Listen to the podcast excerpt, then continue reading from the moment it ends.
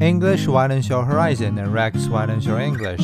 Hi there, this is Rex and welcome to my channel. Microsoft in court over its Activision deal.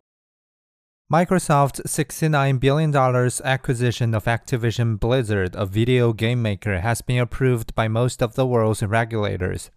But in April, it was blocked in Britain pending appeal. On Thursday, the deal faces scrutiny in an American courts, where Trustbuster have vowed to stop the transaction.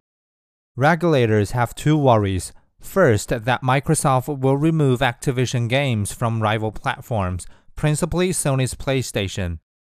It has done this after some previous gaming acquisitions. It had offered to make Activision's titles available for at least a decade, including on Nintendo Switch, which lacks Activision hits like Call of Duty, but the proposal was rejected by the Federal Trade Commission. The other fear is that Microsoft will dominate the emerging fields of game subscriptions and cloud gaming. Yet, these are not so much new markets as new forms of competition in the existing games market, where Microsoft ranks only third. Blocking the deal will not preserve competition but diminish it.